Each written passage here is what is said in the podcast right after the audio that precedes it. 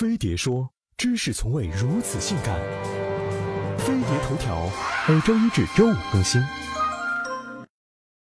近日，传说中的制堵神器空中巴士在河北秦皇岛亮相了。这辆由我国原创的巴铁一号试验车才刚刚上路试跑，就已经引起了无数讨论。除了酷炫的外表，大家更关心的还是它究竟能不能派上用场？是空中巴士还是空中楼阁？所谓空中巴士，就是对巴铁形象的称呼。巴铁是一款依靠电力驱动、有专用轨道的快速高架公交，外形就像一辆巨型双层巴士。它的亮点是上层载客，下层镂空，让汽车能在它肚子里自由穿行。巴铁的载客量号称在一千二百到一千四百人左右，最高速度能达到每小时六十公里，也就是说，它有地铁一样的大运力，还能像城市快速公交 BRT 一样在地面运行。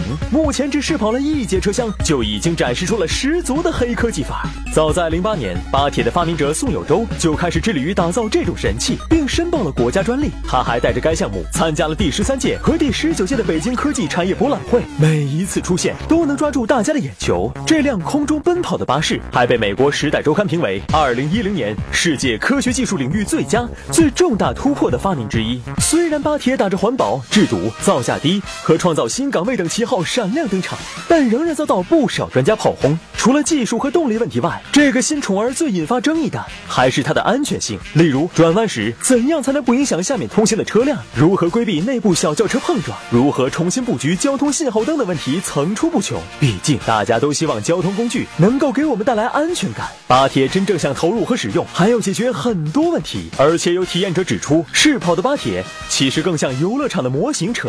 不管怎么样，是骡子是马，都得拉出来遛遛。毕竟，已经有网友开始幻想在上面开小卖部了。根据介绍，巴铁总高度四点六米，镂空底层高度二点二米，两米以下的小汽车可以自由通行。对此，交通专家则更加肯定地指出，这根本不符合道路交通规划设计要求。方案本身有很多技术参数缺乏基本的可行性。车辆的静态的基本尺寸在两米高左右，两米高那么在运动的状态下面，它要保证它的这个最起码的要有有一个安全空间的这种距离，比方说加上五十公分，呃，这是这是最小的这个小汽车。那么我们还有面包车呢，还有其他的这个车辆呢。那么怎么在这个肚子底下走呢？根本不可行。